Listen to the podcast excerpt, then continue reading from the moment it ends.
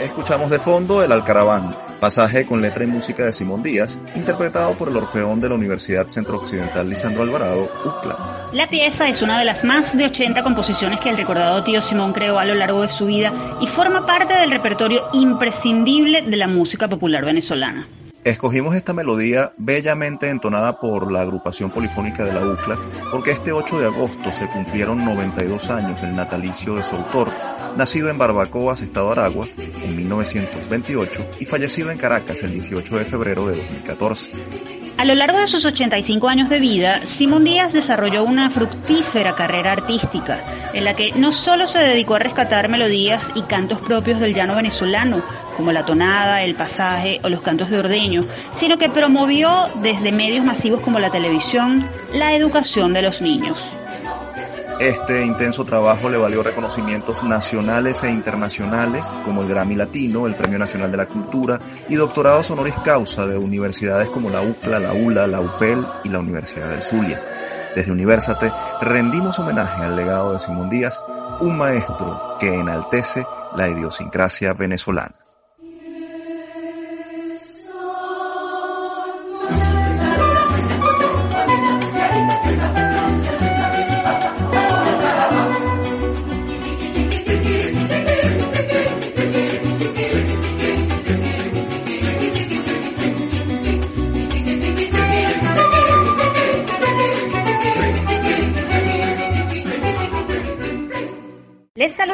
Tamara Sluznis y Efraín Castillo. Y esta es una nueva edición de nuestro programa Universate, Las Voces de la Universidad Venezolana, transmitido a nivel nacional por el circuito Unión Radio. Este espacio es producido por Unión Radio Cultural y la Dirección General de Comunicación, Mercadeo y Promoción de la Universidad Católica Andrés Bello. En la jefatura de producción están Inmaculada Sebastiano y Carlos Javier Virgües. En la producción, José Ali Linares y Miguel Ángel Villamizar. Y en la dirección técnica están Fernando Camacho y Giancarlos Caraballo. Bienvenidos una vez más a Universate, las voces de la Universidad Venezolana. Les recordamos que estamos en Twitter e Instagram como arroba Universate Radio. Y sin más preámbulos, a continuación les ofrecemos nuestro acostumbrado recorrido por el acontecer universitario nacional. Actualidad universitaria. Comenzamos con buenas noticias porque un grupo integrado por estudiantes regulares egresados y profesores y obreros de la Universidad de los Andes en el estado Trujillo culminaron la primera jornada de limpieza y rescate de los espacios del núcleo universitario Rafael Rangel, NUR. Según informó el presidente del Centro de Estudiantes del NUR, Eder Saavedra, los voluntarios se turnaron diariamente en equipos de 30 a 40 personas para quitar la maleza y suciedad que se acumuló en el transcurso de los últimos cinco meses. La dirigencia estudiantil informó que planifican una segunda actividad, pues el objetivo es preservar la infraestructura pese a la suspensión de las clases presenciales. Para ello activaron la campaña Una mano amiga para la ULA NUR, que tiene como objetivo recolectar fondos para el financiamiento de las jornadas. Quienes deseen más información sobre cómo colaborar pueden escribir al correo fundatadiula.gmail.com. De los Andes nos vamos al este del país porque el Consejo Universitario de la Universidad de Oriente, UDO, acordó solicitar a las autoridades en materia de salud y a las direcciones de los hospitales universitarios entregar los equipos e insumos de bioseguridad que requieren los médicos residentes de esa institución. Esto para poder cumplir con sus tareas de atención sanitaria en los centros de salud de los estados Anzoátegui, Sucre, Bolívar y Nueva Esparta. A través de un comunicado, la máxima instancia de la Casa de Estudios recordó que los residentes son médicos que están en etapa de formación en diferentes especialidades y están en la primera línea de batalla en la lucha contra la COVID-19, por lo que requieren protección para seguir brindando labores de soporte y apoyo. El texto señala además que los organismos responsables deben prestarles la mayor cooperación y atención en función de su trabajo y en resguardo de su salud. Atención con este tema, pues en medio de la pandemia los universitarios podrían ver reducidos aún más sus sueldos. Cerca de 13.000 trabajadores de la Universidad de Carabobo, incluyendo docentes, personal administrativo, obreros y jubilados, podrían verse afectados ante una decisión del Ministerio de Educación Universitaria de eliminarles algunos derechos laborales ya adquiridos. El Vicerrectorado Administrativo recibió una comunicación de la Oficina de Planificación del Sector Universitario, OPSU, en la que se informó que a partir de agosto se eliminarían o disminuirían beneficios que forman parte de los sueldos, salarios y pensiones de los trabajadores fijos, contratados, jubilados, pensionados y sobrevivientes. Una situación similar denunciaron las asociaciones de profesores de la Universidad del Zulia, Universidad Nacional Experimental del Táchira, Universidad Nacional Experimental de Guayana, así como las autoridades de la Universidad Central de Venezuela, quienes eh, aseguraron que la medida violaría los derechos laborales al tratarse de una desmejora salarial. Precisamente para ampliarnos esta información, nos acompaña vía telefónica el profesor José Ángel Ferreira. Él es vicerrector administrativo de la Universidad de Carabobo. Bienvenido, profesor. Gracias a ustedes por la oportunidad. Profesor, ha escuchado nuestra presentación. ¿Cuál es la situación de los trabajadores de la Universidad de Carabobo en este momento respecto a este tema? ¿Puede explicar exactamente qué, en qué consistiría la medida que les fue notificada desde la OPSU sobre esta reducción de beneficios?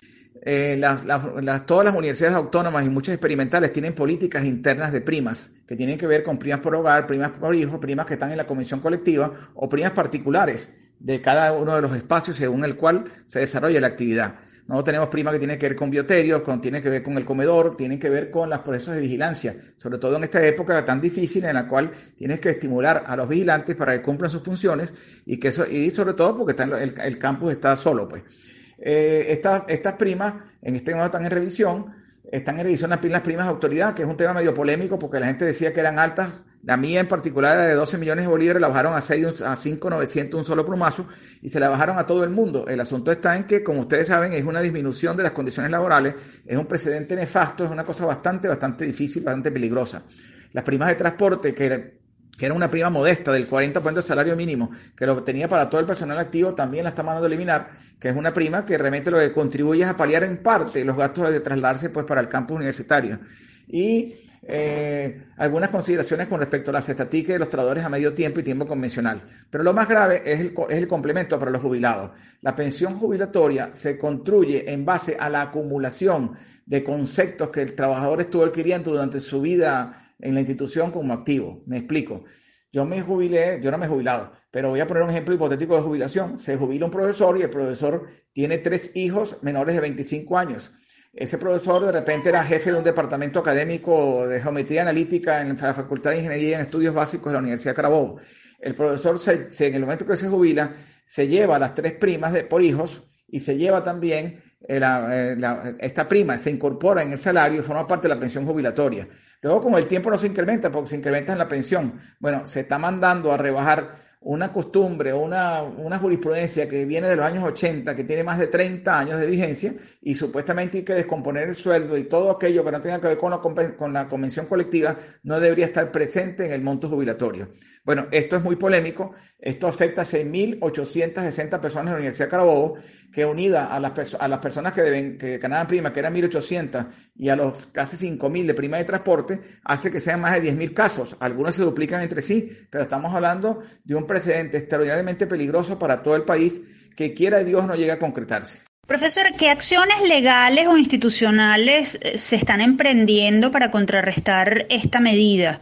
Han conversado con alguna representación de otras universidades, elevarán este caso a la ABERU. Bueno, eh, en principio tiene que ver con las universidades que han sido afectadas, que entiendo que solamente ocho no fueron afectadas, porque son las que estaban pegadas a la Convención Colectiva Única, y imagino también que son universidades nuevas. Este, obviamente, en este momento hay un momento de discusión, hay un momento de interacción con los técnicos del Ministerio de Educación y los técnicos de nuestra universidad. Eso también está pasando en las otras universidades. Esa interacción es para aclarar que nosotros consideramos que esto es un absurdo porque es una cosa absolutamente ilegal. Si hay algo de corregir, se corregirá. Todo, todo es perfectible, todo se puede obviamente mejorar, pero no puedes violar la ley, no puedes violar la retroactividad de la ley. Si nosotros estamos haciendo algo este, que ellos consideraban que estaba fuera de control de ellos, bueno, podían haberlo congelado y empezamos la discusión de cómo ajustarlo a futuro y, cómo, y ajustar es por arriba. El precedente de bajar los sueldos no existe en ninguna parte del mundo. Si hay un error en alguna parte, pues nivelemos por arriba y busquemos que todos seamos beneficiarios de esos beneficios y luego congelemos, pero antes de eso no podías hacerlo. Eh, ese proceso está en este momento. Tenemos fe de que en el mes de agosto podemos solucionar este problema antes que se produzca el pago de la próxima quincena y como el mes de agosto está joven, nosotros estamos en ese proceso de discusión, de interacción y de envío de información.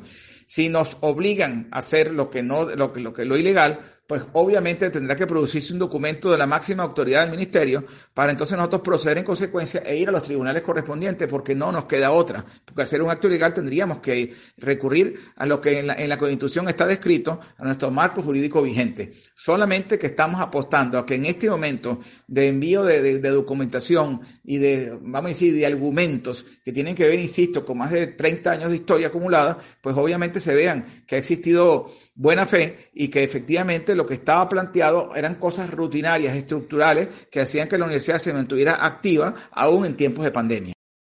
Profesor, precisamente hablando de la pandemia y de lo que viene, para este nuevo año académico las universidades deberán seguir con actividades en línea. ¿Cómo podría afectar una medida como esta la incorporación de profesores y empleados a labores a distancia? ¿Cómo influirá en la deserción? ¿Cuál es su mensaje de alerta en este sentido? Brevemente, porque se nos agotó el tiempo. Bien, obviamente Venezuela ya no va a ser la misma y la universidad también, pero tenemos un grave problema. Venezuela está en uno de los últimos puestos a nivel de conectividad. Me conta que en la Facultad de Ciencias Económicas y Sociales, que es la mía, estamos en este momento en los procesos de defensa de los trabajos de, grado vía web y diariamente hacemos 10 o 12, la mitad se cae. Y realmente ha sido bastante complicado pese a que los profesores y estudiantes están haciendo su mejor esfuerzo. Esto solamente con la tesis de grado. Ahora, imagínate, hay clases de clases y hay densidad de densidad odontología y medicina, hacerlas en forma virtual eh, sería como muy complejo y muy difícil dado la, el carácter humano que esto significa. Hay eh, ramas del conocimiento que requieren la presenciabilidad y posiblemente la virtualidad nos arrope un momento determinado, pero no estamos preparados para esto y nuestras condiciones a nivel nacional son las más terribles. Sin embargo, habrá que buscar puntos intermedios porque aparentemente esto es para largo y obviamente es algo que tiene que preocuparnos a todos, no solamente como universitarios, sino como padres y profesores. Profesor Ferreira, muchas gracias por atender nuestra invitación. Vamos a estar muy atentos a lo que ocurra en los próximos días sobre este asunto tan delicado que empeora la situación salarial de los trabajadores universitarios. Bueno, aprovecho la ocasión para despedirme y pese a la situación, eh, eh, hay una situación mundial, hay una universidad en crisis en términos presupuestarios y en términos de, vamos a decir, en términos de logística, hay un país conmocionado, pero tenemos mucha fe de seguir adelante las reservas morales que hay en, institución, en una institución, por ejemplo, como la Universidad de Carabobo, con más de 125 años de historia, deben dar para solucionar coyunturas de esta naturaleza. Apostemos al futuro, que futuro hay. Gracias por la, gracias por la oportunidad. A usted, profesor. Ustedes escuchaban a José Ángel Ferreira, vicerrector administrativo de la Universidad de Carabobo. Momento de hacer nuestra primera pausa en Universate. Volvemos en breve con mucho más.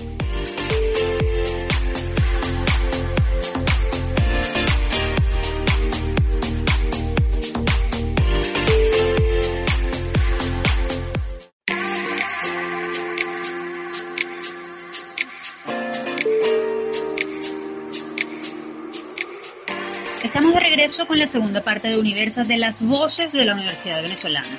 Les informamos que todos nuestros episodios están disponibles en iVoox. Allí pueden encontrarnos como Producción Universate. Y en esta parte del programa conoceremos sobre una propuesta desarrollada desde la Universidad Venezolana para evaluar el aprendizaje real que los estudiantes de bachillerato están teniendo en estos tiempos. Esto y más a continuación. Desde el campus. Propósito de la culminación del año escolar 2019-2020 en un contexto de contingencia y bajo la modalidad virtual, la Escuela de Educación de la UCAB está animando a los alumnos de primero a quinto año de bachillerato a tomar parte en su educación y comprobar por sí mismos qué tanto han aprendido durante este periodo. Para ello, los está invitando a realizar cualquiera de las pruebas diagnósticas desarrolladas por la universidad como parte del sistema de evaluación de conocimientos en línea, CECEL. El CCL es una herramienta diseñada por la Escuela de Educación y sus expertos en el marco del proyecto Reto País, que tiene como objetivo conocer y validar las destrezas académicas obtenidas por los estudiantes de educación media de Venezuela en cuatro ramas del saber, habilidad verbal y comprensión de textos, matemáticas, ciencias sociales y ciencias naturales y biología. A través del sistema, el estudiante puede tomar cualquiera de los exámenes de manera individual, gratuita, confidencial y completamente en línea. Solo tiene que responder una serie de preguntas elaboradas en función de los contenidos que, según el programa establecido por el Ministerio de Educación, deben dictarse a los alumnos en las distintas áreas. Al culminar el test, el joven obtiene una calificación que le indica cuánto aprendió en esa materia. Precisamente para hablarnos de este tema y de las expectativas que la Escuela de Educación tiene sobre el nivel de aprendizaje de los estudiantes de bachillerato en este año escolar, recibimos vía telefónica al profesor Carlos Calatrava, director de la Escuela de Educación de la UCAP. Profesor Calatrava, bienvenido una vez más a esta su casa Universate. Un abrazo para ustedes, agradecido por la, por la invitación y de verdad a la disposición de, de cuanto necesiten para para discutir este tema que nos importa a todos. Agradecido. Profesor Calatrava, ¿por qué decidieron convocar nuevamente a los estudiantes de bachillerato a tomar la prueba en línea diagnóstica de aprendizaje del sistema de evaluación de conocimiento mm, de la UCAP CECEL? Bueno, tuvimos que, que tomar la decisión de, de hacer pública la convocatoria a una nueva toma del CECEL por las características del cierre del año escolar que, que tuvimos derivado de toda la, la, condición de, de, pandemia y de cuarentena, eh, donde pudimos observar eh, un desarrollo atípico de lo que fue el cierre del segundo lapso y evidentemente un desarrollo tres veces más atípico del cierre del año escolar eh, a través de, de, estos mecanismos que el Ministerio recomendó, como el programa Cada Familia una Escuela, el uso de las teleclases, el, apoderamiento, si puede decirse así, de que tuvo la Fundación Bolivariana de Informática y Telemática en, algunos, en algunas áreas de contenido en particular. Y obviamente eh, los buenos y muchísimos, pero sobre todo los muchísimos esfuerzos de muchos docentes de Venezuela de cumplir con un cierre de, de año escolar dentro de los límites de calidad que, que, que, bueno, la estrechez propia de, de, un país con la peor conectividad de América Latina y eh, los, los, problemas ya endémicos que entendemos de luz y de, y de, y de acceso pues, a, a las plataformas eh, digitales eh, iba a traer. Entonces, hicimos un nuevo llamado precisamente para, para que quede en conciencia de cada alumno, de cada padre, de cada directivo, de cada profesor, que bueno, que hay que, hay que valorar y hay que tomar datos de realmente cómo cerramos el año escolar. De nada nos sirve quedarnos solamente con las valoraciones, con los elementos que vienen dados del, del, rendimiento que cada profesor pudo haber establecido, sin negar el inmenso esfuerzo que hicimos todos los educadores de este país, eh, empezando por transformarnos en profesores digitales de un día para otro, hasta el desarrollo de procesos de evaluación en línea eh, y, y, sobre todo la recomendación que había dado el Ministerio de Educación de, de hacer cierre del segundo lapso y, y luego mantenido como una línea en el tercer lapso de llevar a cabo esto por la estrategia del portafolio, que es muy, muy recomendable para, para gente más grande, como en la universidad, en, los estudios de pregrado y posgrado. Nosotros podemos utilizar el portafolio con todo gusto, pero con grupos más jóvenes, con, con, con alumnos de menor edad, es un poquito más difícil desarrollarlo en términos de, del seguimiento que esto necesita y de la presencia mucho más activa del profesor. Entonces, eh, eh, proponemos nuevamente que, que, que, se llenen los exámenes del CECEL para que cada alumno se dé cuenta de cómo cerraron el año escolar, pero también que cada padre vea este, qué tan bien o qué tan mal está cada uno de sus hijos y obviamente que cada institución también pueda tener una, una medición independiente y una medición de un tercero, que en este caso somos nosotros desde la escuela, eh, para eh, establecer un patrón de rendimiento de su institución. Profesor, las pruebas se vienen aplicando desde octubre de 2019. Leíamos que hasta noviembre de ese mismo año, más de 600 alumnos de tres entidades del país las habían tomado. Ahora, ¿qué dicen los resultados obtenidos hasta ahora? ¿Cómo califica usted el proceso de aprendizaje de los jóvenes y cómo proyecta que será ese, esa situación eh, para el próximo año escolar? Sí, como bien, bien dices, el, el CECEL ya tiene este, ya un tiempo rodando y los resultados que hemos ido recolectando no son para nada alentadores, son cada vez eh, eh, más preocupantes. El promedio de los promedios, es decir, eh, los promedios de las cuatro áreas, es decir, matemática, lengua, ciencias sociales y ciencias naturales, de los cinco años, los, todos los promedios de los promedios, nos está dando así algo como 9.47 puntos, ni siquiera 9,5. En términos exactos es que esto es deficiente. Estamos raspados en, en, términos de rendimiento escolar en función de las respuestas que hemos tenido del CCL.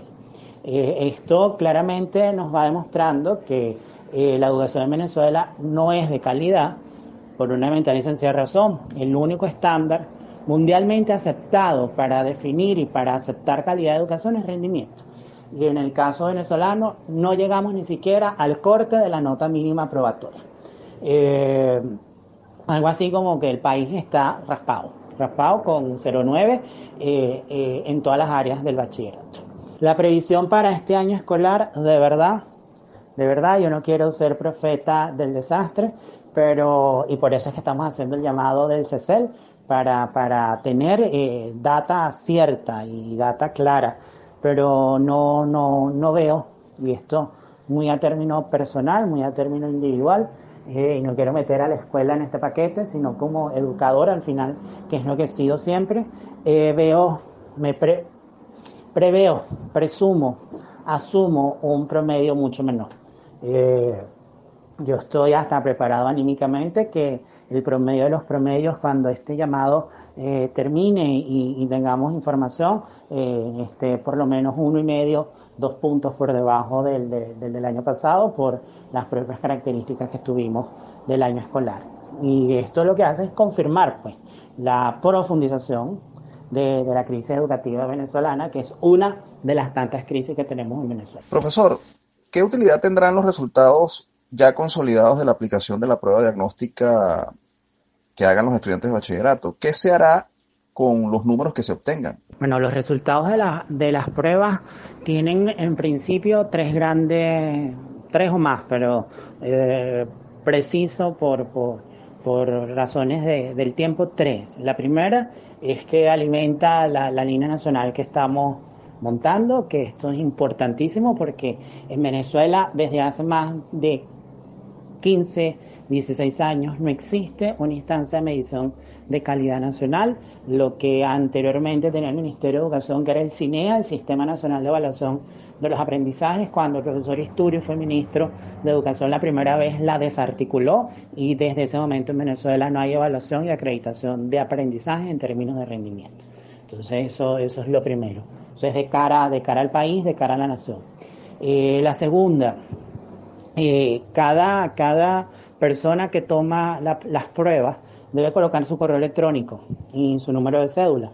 Eh, justamente a las 48 horas de haber tomado la prueba, le va a llegar a su correo electrónico los resultados. ¿Bien? Porque el sistema está planteado para, para hacer el match. Pues número de cédula, correo electrónico, prueba que tomaste y eh, hace el cálculo de los resultados y te, lo, te los envía. Eh, y la tercera es que nosotros con el CECEL queremos ayudar a las escuelas venezolanas a certificar la calidad de eh, la educación.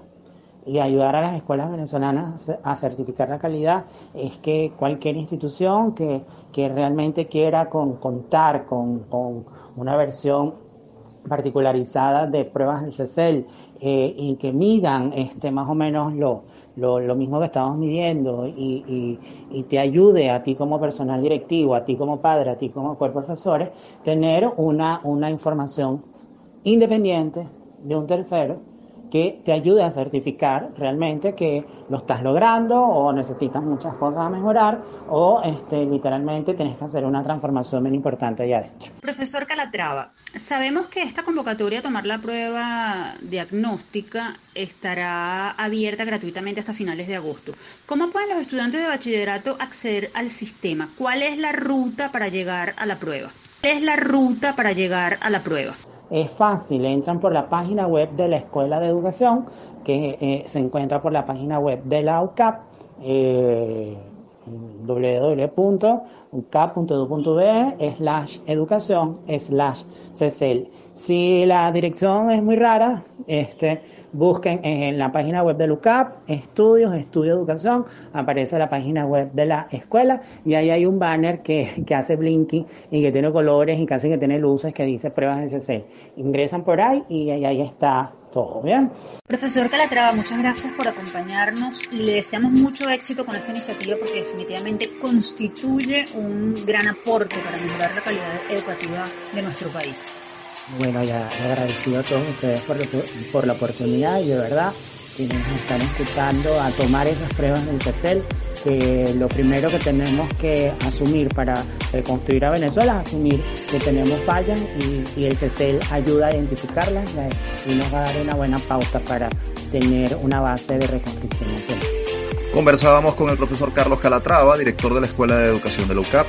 Ya lo saben, si están interesados en evaluar el conocimiento adquirido por sus hijos durante este año escolar, no duden en consultar la cuenta arroba educación. Allí se está publicando el link de acceso a las pruebas diagnósticas. Momento de hacer nuestra segunda pausa. Al regreso continuaremos con mucho más. Somos Universate, las voces de la Universidad Venezolana.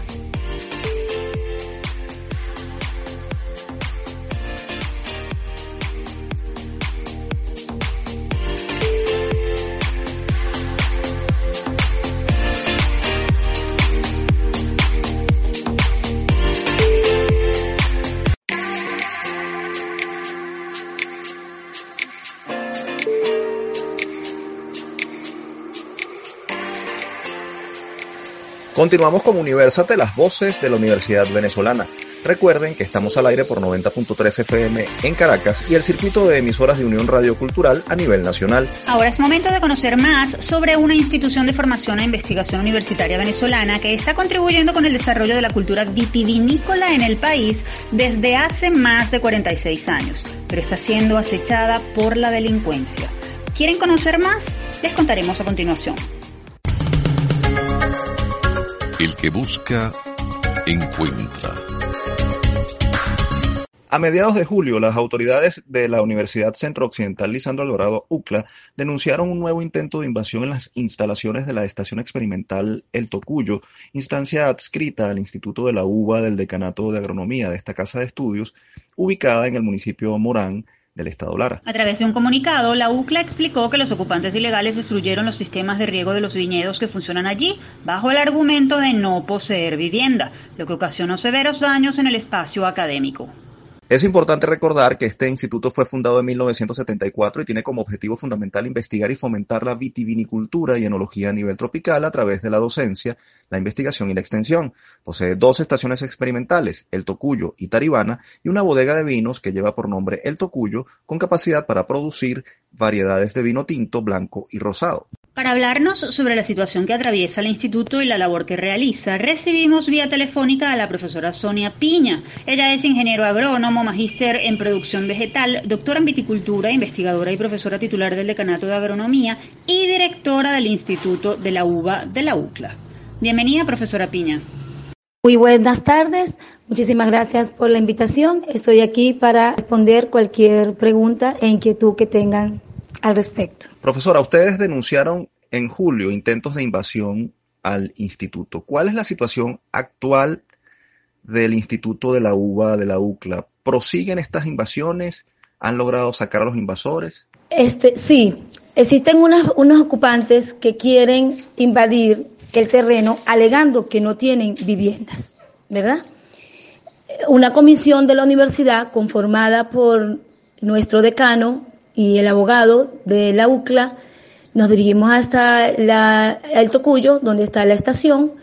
Eh, se sostuvo una, una reunión con la síndico municipal y con los líderes ocupantes que quieren el, el terreno. Se, se firma un acta, la universidad, manteniéndose siempre con la posición clara de defender los terrenos y se habla con la Policía Nacional Bolivariana y con la prefecta de El Tocuyo. Estas personas, bueno, se llega a este acuerdo, más sin embargo, han intentado ocupar, en cuatro oportunidades han sido desalojados, porque han intentado ocupar el terreno. A tal punto que colocaron un candado en las, en, las rejas y no permiten que el, personal, tanto profesores, administrativo obrero, entremos al instituto. se introdujo la denuncia ante la fiscalía, ¿verdad? Y esa sigue siendo nuestra posición al respecto de que estos son terrenos de la UCLA, patrimonio, ¿verdad? Y estos ocupantes han ocasionado ya daños eh, a, la institución, tumbando plantaciones, cortando los alambres, los enrejados donde se, apoya el soporte de la, de la plantación. Y bueno, en eso se está todavía en discusión. Profesora, con esta situación que nos describe y, y la actitud de estos invasores, ¿qué está en riesgo? Está en riesgo un patrimonio, está en riesgo un instituto con una eh, trayectoria, como bien lo dijo el amigo, de 46 años de investigaciones que se han realizado en el instituto, está de riesgo un banco de germoplasma, ¿verdad? De plantaciones, de variedades traídas del exterior, está en riesgo todos los estudios que se han realizado, aparte de los equipos que se encuentran en, la, en el instituto, eh, la bodega de vinos, todo, todo está en riesgo y sobre todo los años de estudio que se han realizado en, ese, en este instituto. Profesora, estamos en una situación de pandemia que ha paralizado a buena parte de las universidades o ha limitado la presencialidad y por lo tanto la vigilancia, el resguardo. Eh, ¿Qué otras necesidades tiene en este momento el instituto en medio de la cuarentena? han tenido que paralizar las actividades. ¿Qué requieren para retomar el trabajo? Es, mira, por un lado, las actividades, sobre todo en la estación de El Tocuyo, están suspendidas, no tanto por la pandemia, porque sin embargo se tomaban las, las, previsiones al respecto, porque recuerda que es un cultivo que requiere riego, que requiere su manejo, ¿verdad? Y no se podía, a pesar de, de eh, de resguardarnos por la situación país, ¿verdad? El cultivo no se podía dejar solo, pero ahorita, con esta problemática tan grande que tenemos de la invasión, no, si están suspendidas las actividades del Tocuyo, no se puede entrar porque estas personas no nos permiten. De hecho, ha existido hostigamiento con el personal obrero cuando se dirige a la institución. Entonces, no han podido eh, ingresar al instituto y es las actividades como tal, el manejo agronómico del cultivo como tal, en este momento está suspendido. En la otra estación, como bien lo dijiste al comienzo, existen dos estaciones experimentales, ¿verdad? Este, de las cuales tenemos una en Taravana, donde se está la, se imparte la carrera de ingeniería agronómica, donde está el decanato de agronomía, y y la que está en el Tocuyo, donde tenemos el problema de invasión. Este, bueno, las, las actividades de acá eh, se han mantenido un poco a pesar de la crisis que estamos atravesando, no nada más por la pandemia, como bien lo sabemos todos, la crisis que está presentando todas las universidades públicas del país. Profesora, el Instituto de la UBA tiene ya 46 años. ¿Cuáles son los logros más importantes que ha conseguido hasta ahora? ¿Qué aportes ha hecho esta dependencia al país? Excelente pregunta. El Instituto de la UBA durante estos 46 años creó un paquete tecnológico para adaptar unas variedades que bien sabemos que el cultivo de la uva, el cultivo de la vid, es de climas templados, ¿verdad? Y este paquete tecnológico sirve y, sirvió y sigue sirviendo de apoyo para el desarrollo del cultivo de la vid en condiciones tropicales, a tal punto de que existen empresas privadas de reconocida trayectoria que se formó a base de este paquete tecnológico, porque se comenzaron investigaciones desde adaptación de estas variedades a nuestras condiciones tropicales, eh, manejo agronómico, eh, estudios de mejoramiento de la calidad, etcétera, etcétera, y se creó un paquete completo para el desarrollo de la viticultura a nivel regional e inclusive nacional, porque hay varios sitios del país donde gracias a este paquete tecnológico, perdón, se sigue eh, trabajando con el cultivo de la uva. Profesora, se nos agotó el tiempo. Brevemente, ¿qué mensaje final quiere ofrecer usted como representante de una institución como esta a la comunidad universitaria y al país? Y si hay algún correo o red social a través de los cuales los interesados puedan conocer más, ayudar o involucrarse con el trabajo que realiza el Instituto de la UBA de la UCLA. Mi mensaje para culminar, que seguimos estando en la lucha a pesar de la situación en que se vive. Estamos aquí seguiremos mm, eh, investigando, seguiremos dando lo mejor que siempre ha dado el Instituto de la UBA y bueno, este, nuestras redes eh, uva arroba ucla.edu.be y mi correo personal soniapina arroba ucla.edu.be. Profesora, muchísimas gracias por atender nuestra invitación en Universate. Esta es de ahora en adelante su casa y aquí estaremos para ayudarle y para difundir las buenas noticias y las no tan buenas cuando haya que difundirlas. Gracias por acompañarnos. Muchísimas gracias a ustedes por la invitación y estamos completamente a la orden. Ustedes escuchaban a Sonia Piña, directora del Instituto de la UBA, dependencia académica de la UCLA, en el estado Lara. Y ahora, queridos radioescuchas, vamos a cambiar radicalmente de tema con una curiosidad realmente misteriosa. ¿Han escuchado alguna vez sobre la habitación 428 de la Universidad de Ohio? Bueno, en breve les contamos de qué se trata. Supersticiones y mitos universitarios.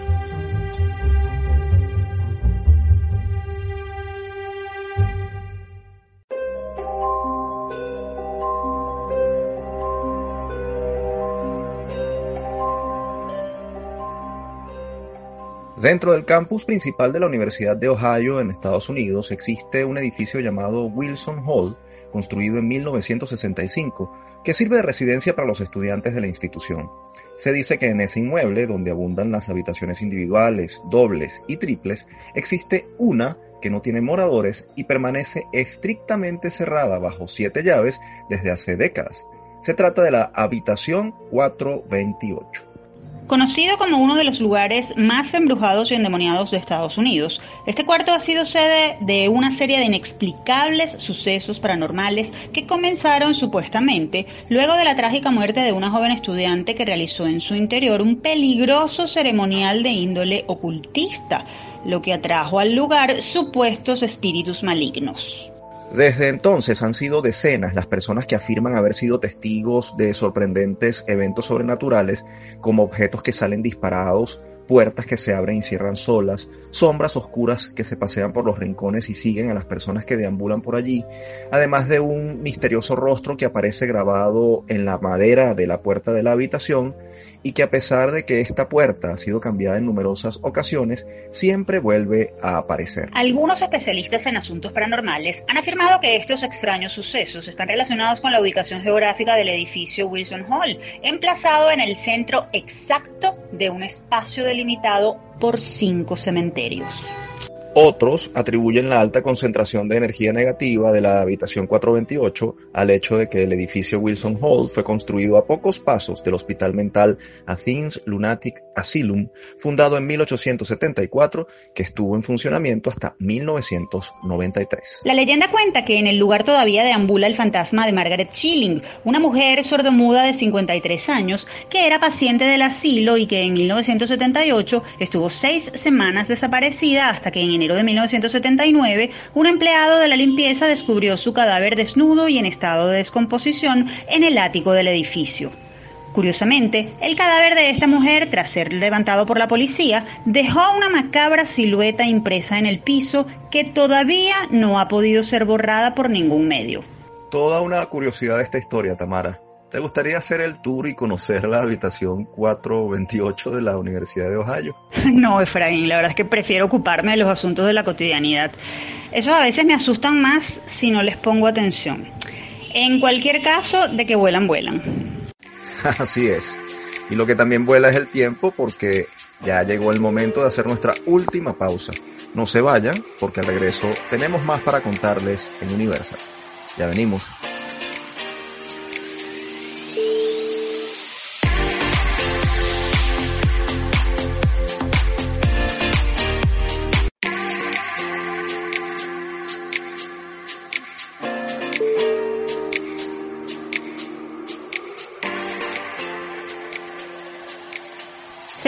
Última parte de Universate. Recuerden que si desean dar a conocer su investigación, evento o iniciativa, pueden escribirnos al correo produccionuniversate.gmail.com. Y en esta parte hablaremos sobre algunos conocimientos del mercadeo que pueden servirnos para llegar lejos y cómo reinventarnos como una marca personal puede ayudarnos en el intento de sobrevivir a la crisis. Si quieren saber más, entonces quédense a escuchar nuestra próxima sección. Todo me sirve. Nada se pierde. La crisis económica ha obligado a muchos a tomar el camino del emprendimiento o los negocios propios para mantenerse a flote o surgir. Además, la cuarentena ha hecho que no pocos emprendedores tengan que luchar por un puesto en el mercado a través del mundo digital. En este contexto, el desarrollo del personal branding o marca personal es una de las estrategias que la gerencia de mercadeo ofrece como alternativa. ¿De qué se trata esa tendencia y qué tanto puede ayudar en contextos difíciles como este? Para hablarnos más sobre este tema nos acompaña vía telefónica Ricardo Vallenilla. Él es sociólogo ucavista, magíster en Administración y en Management y profesor del Centro de Mercadeo del Instituto de Estudios Superiores de Investigación IESA. Bienvenido, profesor. Muchas gracias por la invitación. Profesor, ¿en qué consiste la estrategia del personal branding o la marca personal y cómo puede ser útil en situaciones como las actuales. Mira, el desarrollo de estrategias de marca personal lo que busca es la, utilizar recursos conceptuales y también herramientas de trabajo del mercadeo tradicional que conocemos para las marcas, pero aplicadas en la construcción de la marca personal, es decir, de la marca de cada uno de nosotros. En estos momentos es muy útil porque en estos momentos mucha gente o está aprovechando la pausa de la pandemia para fortalecer emprendimientos o para lanzarlos como respuesta a la situación o simplemente está revaluando, está reprogramando sus actividades, hasta sus actividades profesionales. Eh, por lo tanto, hacer ese repaso de lo que tengo y hacia dónde quiero ir eh, suele ser muy útil y para ello el personal branding siempre ayuda y eh, permite establecer estrategias de, de claro éxito. ¿Qué principios básicos de la gerencia de marca personal recomendaría usted aplicar a quien desee éxito en su emprendimiento, en su negocio, en su actividad laboral? Y, muy importante, ¿qué errores no debería cometer? Bueno, los principios de mercadeo, de la gerencia de mercadeo que aplicamos en el desarrollo de estrategias de marca personal son muchos. Entre ellos está cuál es tu propuesta de valor, en, dependiendo del ámbito en donde te quieres proyectar. Y otro, un concepto muy conocido en mercadeo que es el, la definición de un posicionamiento y de una estrategia de posicionamiento clara, diferenciada de todo lo que podríamos denominar son tus competidores. ¿Cuáles son los errores más frecuentes en estos temas? Mira, eh, principalmente no tener una estrategia de posicionamiento, no tener una estrategia diferenciada respecto a tus competidores y otra que es muy frecuente y que nos pasa a todos es hacer un uso como muy indisciplinado de las redes sociales. ¿A qué se refiere usted cuando habla de uso indisciplinado de las redes sociales? ¿Qué errores se suelen cometer en el uso de las redes sociales, que además es el, la vía principal que se está utilizando actualmente en el mundo de los negocios? Bueno, primero decir que las redes sociales son el principal vehículo de comunicación de una estrategia de marca personal, porque ahí es donde nos exponemos todos. Todos estamos en las redes y todos deberíamos ponernos al frente de cómo queremos ser percibidos a través de las redes sociales. Y eh, bueno, mm, tener, hay que tener una estrategia clara de visibilidad. ¿Cómo, lo ¿Cómo vamos a comunicar lo que queremos comunicar? en las redes sociales. Si lo hacemos de una manera desordenada, sin una estrategia, eh, poniendo en cada red o en algunas redes lo que queremos poner, podemos empezar a comunicar cosas que pueden ser contradictorias o que no ayudan a construir una imagen y unas asociaciones con nuestra marca personal que sean las que nosotros, las que nosotros queremos. Por lo tanto, hay que tener una estrategia de uso de esas redes y definir el rol que ellas van a jugar y los contenidos que van a comunicar para la marca que, que estás construyendo. Profesor, desde el IESA se promueve desde hace bastantes años la profesionalización de la gerencia del mercadeo. Eh, para eso ustedes ofrecen maestrías y actividades formativas de distinto tipo. ¿Qué se está haciendo en este momento y qué invitación le hace a los interesados en formarse en esta área? ¿Cuáles son las vías de contacto? Bueno, sí, en el IESA eh, dedicamos buena parte de, nuestros recursos a la formación en el área de mercadeo. Eh, casualmente ahorita, en este momento, la semana pasada, empezó un taller en personal de, de estrategias de personal branding que se llama Personal Branding, la marca eres tú, que lo dicto yo y lo estamos haciendo en las redes, en online, perdón. Y eh, también tenemos una maestría en mercadeo que también en estos momentos se encuentra en la recta final del proceso de selección, apuntando a que podamos iniciar el trimestre en el del, en octubre, en septiembre, octubre. Eh, es una maestría eh, digamos, de profesionalización en temas de mercadeo que cubre las principales áreas en tendencia en, eh, en, en esta área. ¿Y las vías de contacto, profesor? Bueno, las principales vías de contacto son la página web del IESA, www.iesa.edu.be o en Instagram, por ejemplo, es eh, arroba con filtro IESA. Eh, por ahí pueden eh, obtener toda la información necesaria que, que, de, de, la maestría de mercadeo. Profesor, finalmente, lo estamos entrevistando para una sección titulada Todo me sirve, nada se pierde. Muy brevemente, ¿qué frase o principio del mercadeo aplicaría usted como experto para explicar que en situaciones de crisis como la actual, todo lo que ocurre, incluso las situaciones más duras o más extremas, pueden servir para eh, conseguir oportunidades y materializarlas. Bueno, no sé si es exactamente un principio de mercadeo, pero ya que hablamos de reusar y de utilizar y de que nada se pierde o de no perder nada, el tiempo. Tenemos un tiempo precioso que lo tenemos en las manos mm, por, por los afanes o, o los azares de la vida. Estamos en casa, estamos, eh, tenemos la oportunidad de hacer mucha reflexión y de identificar entonces cuáles son esas fortalezas que cada uno de nosotros, qué es lo que tenemos en nuestro maletín, qué es lo que nos puede ayudar para eh, hacer eh, estos cambios que queremos hacer, estos emprendimientos, si es, si es que es un emprendimiento, lo que uno quiere hacer, eh, por lo que lo que yo aconsejo es reusar o usar y reusar el tiempo que estamos teniendo de, de, de, de, pausa, de análisis, para encontrar cuáles son esas vías que nosotros queremos eh, recorrer una vez que podamos entonces salir otra vez a la calle y estar de nuevo en el mercado activos. Profesor Vallenilla, muchas gracias por acompañarnos en Universate y compartir con nuestros oyentes sus interesantes ideas. Muchas gracias a ustedes. Ustedes escuchaban a Ricardo Vallenilla, profesor adscrito al Centro de Mercadeo del Instituto de Estudios Superiores de Administración IESA. Si desean más información, ya saben que pueden seguir las cuentas arroba rvallenilla2 y arroba confiltro IESA, ambas en Instagram. Ahora sí, cerramos esta edición de Universate. Les recordamos que este espacio fue producido por Unión Radio Cultural y la Dirección General de Comunicación, Mercadeo y Promoción de la Universidad Católica Andrés Bello. En la jefatura de producción estuvieron Inmaculada Sebastiano y Carlos Javier Virgües. En la producción José Ali Linares y Miguel Ángel Villamizar. En la dirección técnica Fernando Camacho y Giancarlos Caraballo y en la conducción quien les habla, Efraín Castillo y Tamara Sluznis. Hasta la próxima.